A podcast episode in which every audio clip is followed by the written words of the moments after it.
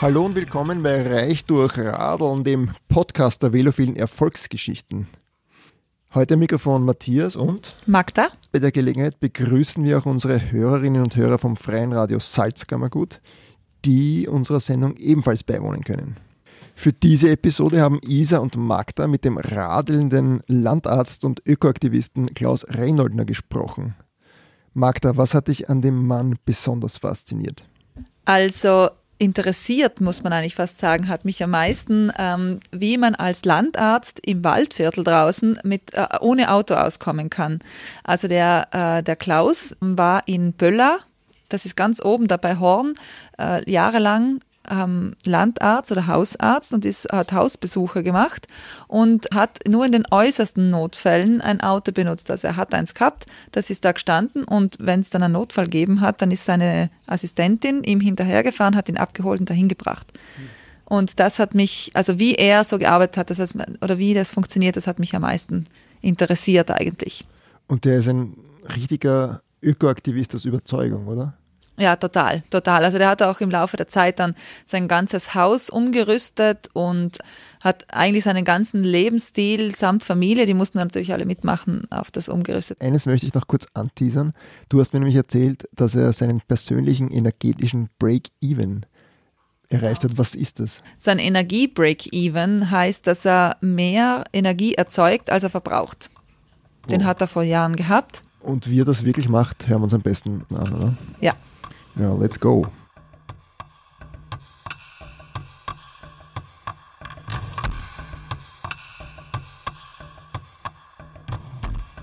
Ja, Klaus, du kommst ja gerade aus dem Waldviertel, oder? Nach Nein, nicht gerade. Ich war schon einige Tage in Wien, ja. Mhm. Aber du hast ein Rad dabei, haben wir gesehen. Ich habe mein Faltrad. Ich fahre in letzter Zeit in den letzten Jahren überwiegend mit Faltrad, weil es praktisch ist, weil ich, weil ich sehr oft eine Bahnstrecke dabei habe und äh, dann das Faltrad einfach zusammenfalte und keine Reservierung brauche für das Rad im Zug. Mhm. Ich war auch, ich war vor einiger Zeit in Graz oder ich hab, bin Lehrbeauftragter an der äh, FH Joanneum in Kapfenberg äh, im internationalen Lehrgang und da nehme ich einfach mein Faltrad im Railjet mit. Mhm. Das heißt aber, ich glaube, früher war, bist du nicht mit dem Faltrad oder mit, mit dem Zug gefahren? Äh, früher bin ich mit einem Tourenrad gefahren, ja. Nach Wien?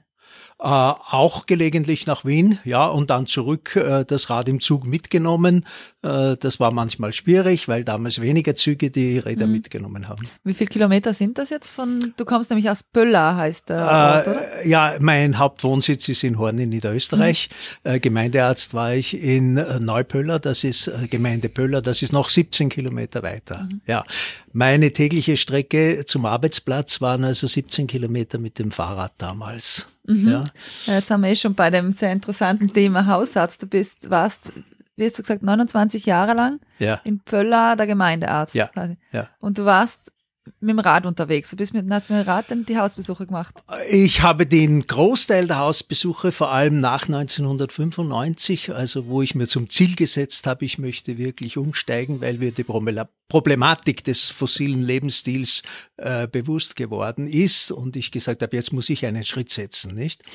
Und von da an habe ich also zunehmend alle meine Fahrten mit dem Rad gemacht. Äh, wir haben dann meine Frau und ich äh, auch äh, bald kein Auto mehr privat verwendet und beruflich brauchte ich ein Auto bereitstehend für dringende Notfälle und ich habe vielerlei Logistiken entwickelt, denn viele Menschen können sich das nicht vorstellen. Wie kann man denn als Arzt mit dem Rad alles transportieren, überall rechtzeitig dort sein? Ist das nicht unverantwortlich? Und da muss man spezielle Logistiken Logistiken entwickeln, äh, dass man so unterwegs ist, damit man dann auch im Notfall geschwind in das Auto springen kann und zu einem Notfall kommen kann. Das heißt, was hast du da entwickelt dann? Das ist zum Beispiel, äh, dass ich die Standardvisiten äh, relativ früh zu Mittag fahre, sobald ich mit der Vormittagordination fertig bin, während die Ordinationshilfe noch da ist, die im Notfall, wenn ein dringender Anruf kommt, äh, ins Auto springt und mich dort holt, wo ich gerade mit dem Rad unterwegs bin. Aber das ist nur ein Beispiel. Es gibt viele andere solche logistische Elemente, die man entwickeln muss, wenn man vom Auto aufs Rad umsteigen will, komplett. Hast, hattest du ein Lastenrad, mit dem du dann deine Fahrten mit dem Arztkoffer? Nein, nein, ein normales Tourenrad äh, mit zwei äh, Gepäcks, großen Gepäckstaschen oder einem Korb und einer Tasche und auf einer Seite war alles medizinische untergebracht und auf der anderen Seite waren andere private Sachen untergebracht. Gab es da auch mal Geschichten, dass irgendein Patient, also wo du das erste Mal hingekommen bist mit dem Fahrrad dann, dass die dann blöd geschaut haben oder so? Ja, Überraschung, aber die Leute haben sich eigentlich schnell äh, gewohnt. Ich glaube, es ist eher so die allgemeine Meinung. Naja, der Arzt, der sollte halt so mit einem großen Auto daherkommen, das ist so ein Statussymbol und so weiter. Aber ich habe mich da eigentlich sehr schnell durchgesetzt und äh, ich glaube, den Leuten war wichtiger, dass ich ein guter Arzt war und nicht, dass ich mit einem großen Auto daherkomme. Ich war dann natürlich bald bekannt als der radelnde Landarzt. Mhm. Und äh, insofern ist das für die Leute dort zur Selbstverständlichkeit äh, geworden. Begriffen haben sie es erst sehr langsam. Die sportliche Aktivität äh, positiv zu sehen, äh, das ist relativ leicht möglich. Ja, also der fährt halt gern mit dem Rad, weil das ist gesund und das ist Sport. Die ökologischen Zusammenhänge oder dann auch äh, die wirtschaftlichen Zusammenhänge, also die nach, die globalen Nachhaltigkeitszusammenhänge zu sehen, äh, das erfordert schon ein tieferes Denken und das ist erst so im Laufe der Zeit gekommen. Und, und hast du auch, äh, haben dann Leute bei dir im Dorf dann auch äh, umgesattelt aufs Radfahren? Gibt's ja, nicht alle, aber doch einige. Äh, was mich, eine kleine Anekdote, also was mich sehr gefreut hat, eine ältere äh, Frau, von der ich das nie erwartet hätte, die ist in der Jugendrad gefahren und dann äh, kamen die Elektrofahrräder auf und eines Tages sagt sie mir, Herr Doktor, ich habe mir jetzt ein Elektrofahrrad gekauft und ich bin damit schon zum Einkaufen nach Horn gefahren. Und Sie müssen sich vorstellen, das ist hügelig. Das waren 15 Kilometer und das sind 17 so. Kilometer mhm. ungefähr. Und diese alte Frau hat das wirklich gemacht. Ja. Und fährt dein Nachfolger? Gibt es einen Nachfolger? Es gibt einen Nachfolger, der ist kein Radfahrer. Der Leider. fährt dann mit dem SUV als Le Ich weiß nicht, welches Auto er fährt. Und jetzt dann ein SUV Bürgermeister. Ähm, du hast auch gesagt, dass es 1995 so eine Art Moment für dich gegeben hat oder Zeitpunkt, wo du ab dann versucht hast, nachhaltiger und anders zu leben. Ja, äh, ich würde so sagen, äh, meine wesentlichen Lehrjahre waren sicher in Lateinamerika, wo mir der Effekt des äh, Landgrabbings, also der Zerstörung von weitem Urwaldland, des Anpflanzen von Soja als Viehfutter für Nordamerika und Europa, wo ich das aus nächster Nähe kennengelernt habe. Wann warst du da? Von 1977 bis 82. Und als Arzt? Als Arzt in einem integrierten Entwicklungsprojekt, das dessen Ziel es war, äh, die Grundrechte der indianischen Minderheiten äh, zu sichern. Ich, wir waren damals sehr stark äh, mit äh, dem äh, Problem der Urwaldrodung, Urwaldzerstörung und den ökologischen globalen Folgen konfrontiert. Und diese zunehmende Urwaldrodung macht ja circa 20 Prozent des anthropogenen Klimawandels aus. Aber die äh, Erfahrungen dort haben dann dazu geführt, dass du 1995 so ein eine, eine Änderung in deinem Leben vorgenommen hast, oder? Ah, ja, also Schritt für Schritt würde ich sagen, 82 bin ich zurückgekommen. Eine wichtige Entscheidung, ein Jahr später, ich war dann in Wien noch als Arzt tätig, äh, ein Jahr und als ich dann als Landarzt begann, äh, habe ich von der Gemeinde ein Haus gemietet und äh, das war ein, das wurde mir zur Verfügung gestellt, unten die Praxis, oben die Wohnung und äh, dieses Haus hatte eine alte Ölheizung und die Gemeinde sagte, ja, also diese Heizung wird selbstverständlich durch eine neue Ölheizung ersetzt. Das war alles. Und ich habe mich entschieden dagegen gewehrt, obwohl damals Ölheizungen absolut das Nonplusultra waren. Sehr viele Leute sind von Holz auf Öl umgestiegen und ich konnte mich durchsetzen. Aber äh, ihr müsst euch vorstellen, das waren die 80er Jahre, das war noch zehn, also als ich von Lateinamerika zurückkam, das war zehn Jahre vor der Konferenz von Rio. Das heißt, man wusste zwar einige äh, Dinge, wie es liegt mit der Umwelt, mit der äh, Biodiversität, äh, mit der Klimazerstörung, aber es hatte noch keine große Weltkonferenz dazu stattgefunden. Und äh, Und dann, also in diesen frühen 90er Jahren, es gab noch keine Online-CO2-Rechner, ja. Es gab äh, nicht einmal hatten Wackernagel und Ries den ökologischen Fußabdruck mhm. entwickelt. Mhm. Das war erst Anfang der 90er Jahre. Ja, da war ja CO2 man musste noch keine nicht, Debatte, oder? Da gab es ja, ja, keine. Also man musste.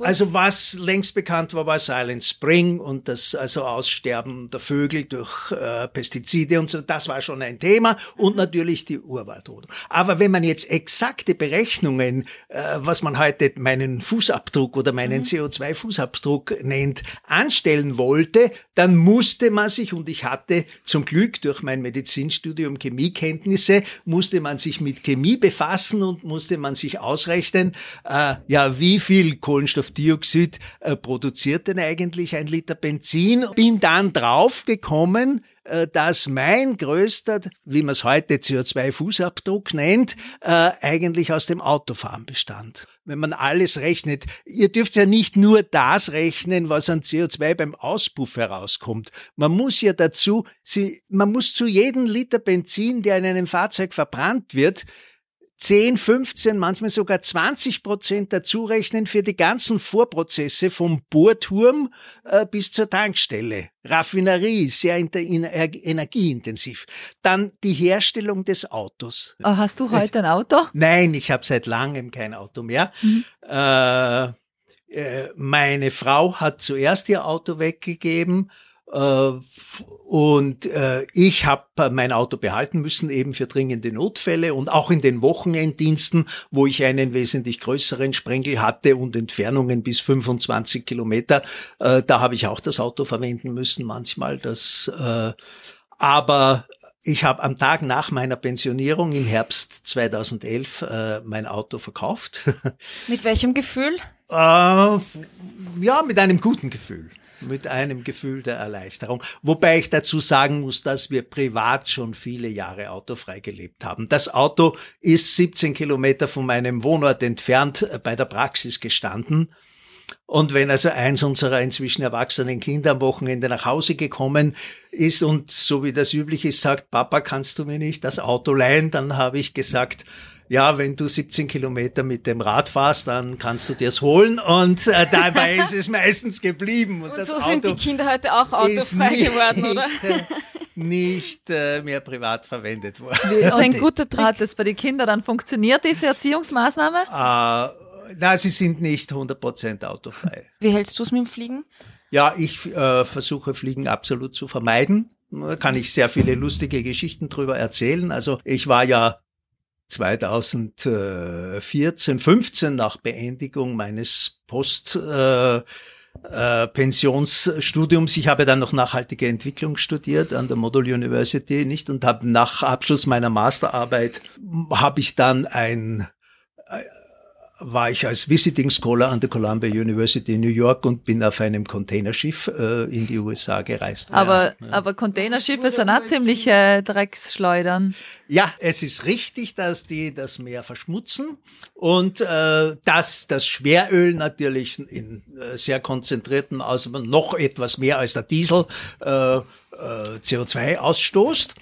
Ich äh, gebe meinen Studierenden, ich bin ein Lehrbeauftragter an zwei verschiedenen Unis in Österreich und gebe meinen Studierenden äh, manchmal eine Quizfrage auf. Sie dürfen schätzen und die, das Beispiel lautet so. Ein Kilogramm Fairtrade Kaffee wird von Zentralamerika mit einem Containerschiff nach Rotterdam in den Hafen transportiert. Das sind 10.000 Kilometer.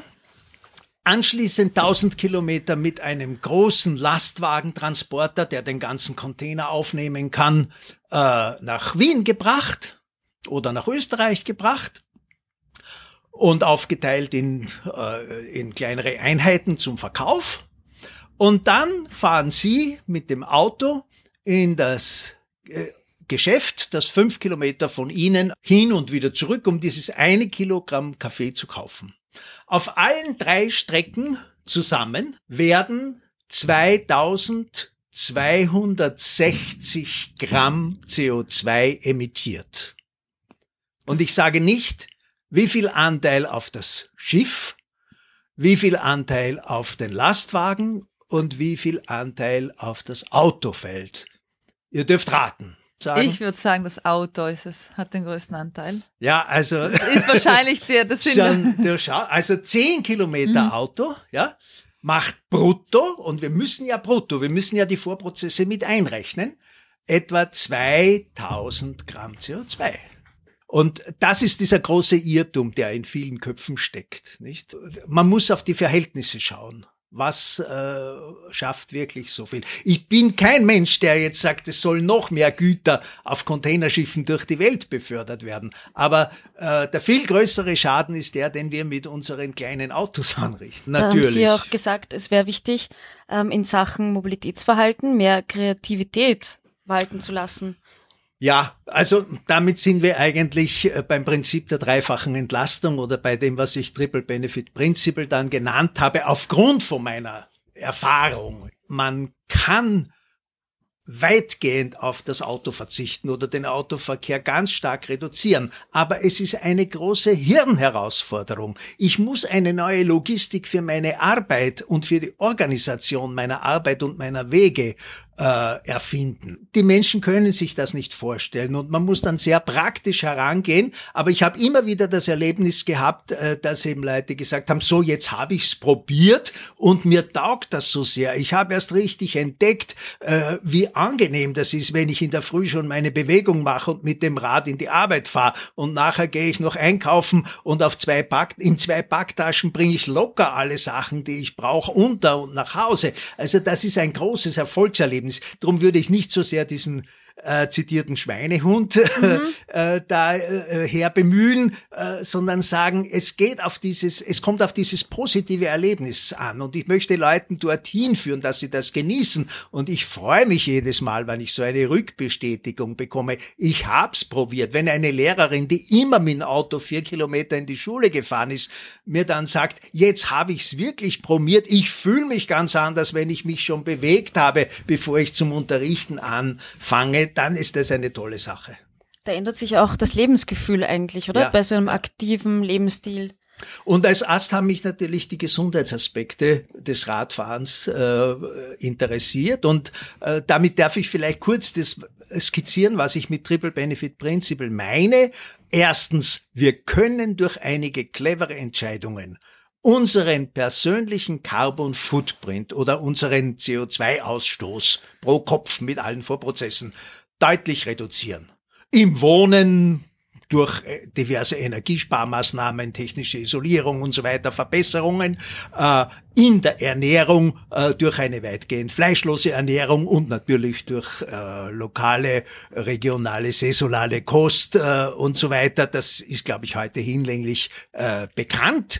Und dann kommt die Mobilität und in der Mobilität äh, dass wir das einmal wirklich kritisch analysieren. Brauche ich denn überhaupt ein Auto? Was ist der zweite große Vorteil ist, dass wir dabei zugleich unsere Gesundheit verbessern können. Denn wenn wir regelmäßig diese Bewegung machen, und dazu gibt's ja inzwischen was mich sehr bestätigt hat, als das 2011, glaube ich, erstmals erschienen ist, äh, von der Weltgesundheitsorganisation Europa, äh, das Health Economic Assessment Tool for Walking and Cycling. Und dieser Fahrradteil davon, äh, der zeigt, also da lässt sich berechnen, nicht wie enorm die gesundheitlichen und die wirtschaftlichen Vorteile sind, wenn wir die Leute dazu bringen, dass sie regelmäßig mit dem Rad in die Arbeit und wieder nach Hause fahren. Und ich habe dann selber weiter Berechnungen angestellt und äh, ich kann voll, weil das werde ich immer wieder gefragt, na wie groß kann man denn diesen Effekt steigern? Das ist ganz einfach bis zu einer Stunde täglich in einer zügigen Bewegung sein, kann ich die Gesundheitseffekte deutlich in die Höhe treiben. Dann ist ein gewisser Plafond erreicht und wenn man es noch weiter treibt, dann kann es natürlich wieder negative Effekte haben. Dann, das war jetzt Punkt zwei, war äh, Gesundheit, Punkt oder? Punkt zwei ist die Gesundheit ja. und das hat natürlich auch wirtschaftliche Folgen, wenn die Leute mhm. gesunder sind. Also haben wir weniger Kosten, Kosten für Gesundheit und für Ausfälle am Arbeitsplatz und so weiter. Nicht? Kommen wir jetzt zum dritten Punkt vom Triple Benefit Principle. Äh, man erspart sich ja äh, bei so einem Lebensstil eine Menge Geld. Und viele Leute sind sich dessen nicht bewusst. Ich habe in vielen Workshops dann gefragt, äh, ja, wissen Sie überhaupt, also wie viel Geld Sie sich ersparen dadurch, dass Sie äh, jetzt das Rad und nicht das Auto verwenden und so weiter. Und äh, da es ist so, also meine Erfahrung war im ersten Jahr einmal 1000 oder 2000 Euro und das geht dann in die Höhe. Äh, je besser man seine persönliche Logistik entwickelt, äh, ich bin dann bis über 6000 Euro im Jahr an Ersparnisse. Was hast du dann damit gemacht? Ja, und das ist jetzt die wichtige Frage, nicht? Denn wenn ich jetzt dieses Geld äh, für eine extra Urlaubsreise womöglich mit Flugzeug verwende, nicht, dann kann ich also dort wieder mehr oder für Luxusgüter, äh, die unter hohem Energieaufwand erzeugt worden sind, dann mache ich genau das kaputt, was ich eben äh, äh, hergestellt habe. Und äh, meine, ja, ich könnte jetzt raten lassen, das mache ich manchmal, dass ich sage, was würden Sie denn vorschlagen, was man mit dem, mit dem Geld macht? Also meine, meine, nein. Matthias meine, hat gesagt, man soll rauchen um die 6000 Euro. Ja, nein, also äh, in eine sinnvolle Energiewende investieren, das heißt in Maßnahmen, die wiederum äh, den fossilen Energieverbrauch reduzieren, zum Beispiel in die Isolierung eines Hauses oder einer Wohnung das hast oder du gemacht, in eine oder? bessere Heizung. Ja, also derartige Investitionen ja. habe ich gemacht. Ich habe Photovoltaik am Hausdach und und äh, Solaranlage zur Warmwasser und so weiter. Also solche Investitionen. Aber dann auch, weil mit der Photovoltaik haben wir ja nur einen kleinen Energiebedarf, dann habe ich mich auch beteiligt an äh, größeren Photovoltaik mhm. und äh, Windkraft und Kleinwasserkraft. Äh, Hast du da investiert sozusagen? Projekten mhm. habe ich investiert und da kann man dann ganz genau berechnen, meine Anteile, wie viel saubere Energie erzeugen die und man kommt dann nach etlichen Jahren, bei mir es circa zehn Jahre gedauert, zum sogenannten persönlichen Energiewendepunkt, wo ich also in der Lage bin, war, das ist jetzt schon zwölf Jahre her oder 13, ja, wo ich in der Jahr Lage war, der allgemeinen Öffentlichkeit durch meine Anteile an erneuerbarer, so heißt erneuerbarer Energieerzeugung, so viel Energie zur Verfügung zu stellen, wie ich brutto verbrauche. Aber du bist auf Null und äh, hattest du mal das Gefühl, auf irgendwas zu verzichten? Oder war dir das immer egal? Äh, verzichten würde ich nicht sagen, vermeiden. Ich verwende gern das Wort vermeiden, weil verzichten, das hat so ein bisschen einen negativen Ja, ja, aber hast Aspekt, du nie das Gefühl gehabt, dass dir was fehlt oder dass du mal nein, ich war eher stolz drauf, äh, wieder eine neue Finte entwickelt zu haben, äh, wie man das Auto vermeiden kann. Oder äh, zum Beispiel, es gibt am späten Abend keine äh, Zugverbindungen mehr von Wien ins Waldviertel, nicht? Und ich äh, habe also dann verschiedene Varianten, entweder nur mal bis Sigmundsherberg fahren mit dem Zug und dann die letzten neun Kilometer äh, mit dem Rad weitergefahren, dann konnte ich um halb zehn noch fahren. Und dann, äh, ich habe mir dann eine, äh, bin draufgekommen, dass äh, nach Zellerndorf äh, Richtung Retz, Retz gibt's mhm. eine Zugverbindung, die fährt um halb zwölf noch von Wien weg. Wenn ich also eine wichtige Abendveranstaltung habe, aber am nächsten Tag in meiner Praxis sitzen musste, habe ich mir dann eine Übernachtungsmöglichkeit in Zellerndorf äh, gefunden, eine billige.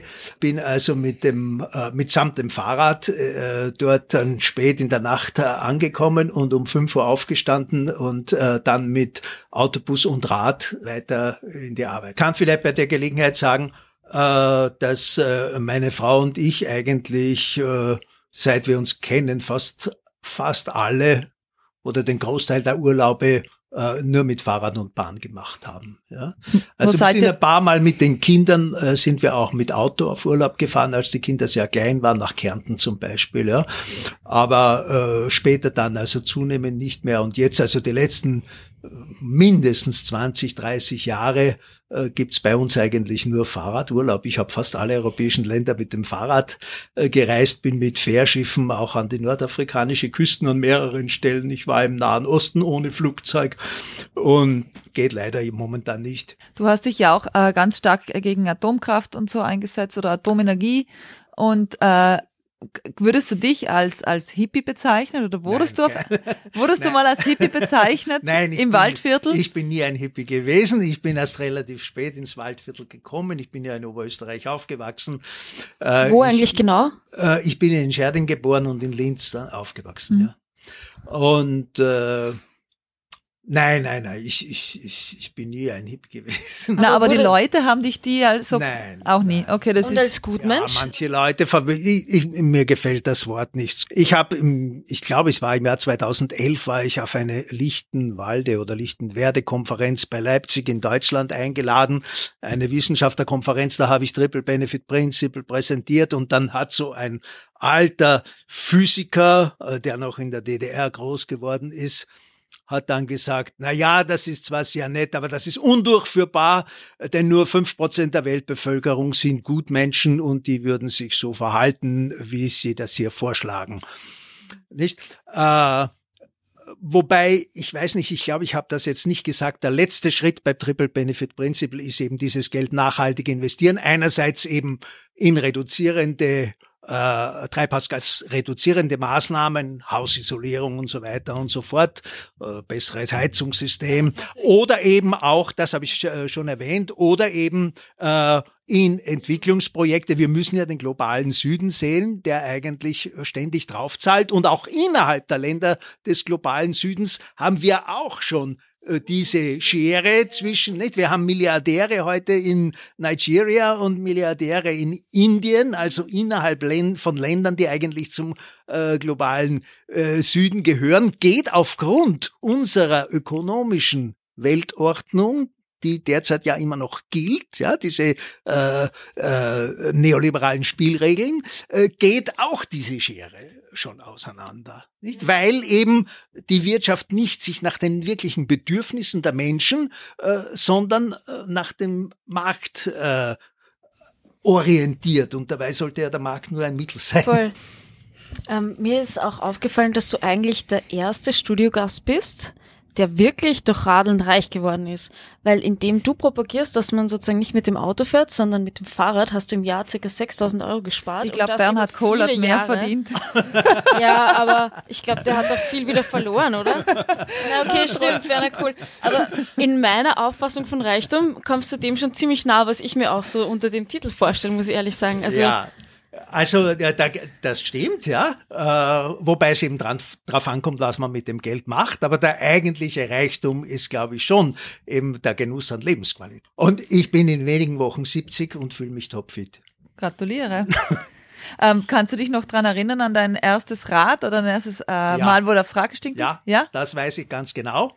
Äh, Meine um acht Jahre ältere Tante, die jüngste Schwester meiner Mutter, äh, hat mir, als ich fünf oder sechs Jahre alt war, in Scherding im Hof hinterm Haus äh, das Radfahren beigebracht. Äh, auf einem Damenrad, das meiner Mutter gehörte. Kinderräder gab es damals nicht. Äh, es war damals üblich, also dass man zum Lernen ein Damenrad. Man konnte ja nicht bis zum Sattel rauf, auch wann der ganz drinnen war. Aber stehend äh, hat man, äh, haben wir dann Radfahren gelernt. Das ging ganz schnell. Und äh, Lauschbuben, wie wir waren, äh, das kann ich auch noch erzählen, haben wir natürlich, als wir dann etwas radeln konnten, sehr schnell einen Wettbewerb äh, gemacht. Und zwar der Wettbewerb war der äh, mit dem Radl auf der Schotterstraße vor dem Haus dahin fahren und wer kann öfter klatschen hintereinander. Und beim 22. Klatscher bin ich dann einmal in den Brennnessel gelandet und dann habe ich mich nicht mehr an solchen Wettbewerben. Ja. Ja, danke vielmals für das spannende Interview. Haben Sie vielleicht Gerne. noch eine Botschaft, die Sie auch den oberösterreichischen oder welchen auch immer Hörern mitgeben wollen? Ja, also äh, ich mache Workshops zu diesen Themen. Ich habe ja das Mobility-Spiel mit den ISO-Emissionswürfeln, wo man diese Zusammenhänge lernen kann, entwickelt. Ich komme gerne im Rahmen meiner zeitlichen Möglichkeiten in jede Gegend, mach so einen Workshop. Äh, es ist immer faszinierend zu sehen, wie die Leute dann auf einmal diesen Aha-Effekt haben und begreifen, welche enorme Vorteile äh, sie haben und was alles möglich ist mit dem Fahrrad. Also ich möchte Lust drauf machen aufs Rad. Also wir sagen danke für das äh, sehr reichhaltige Interview. Gerne, gerne. Es war mir ein Vergnügen.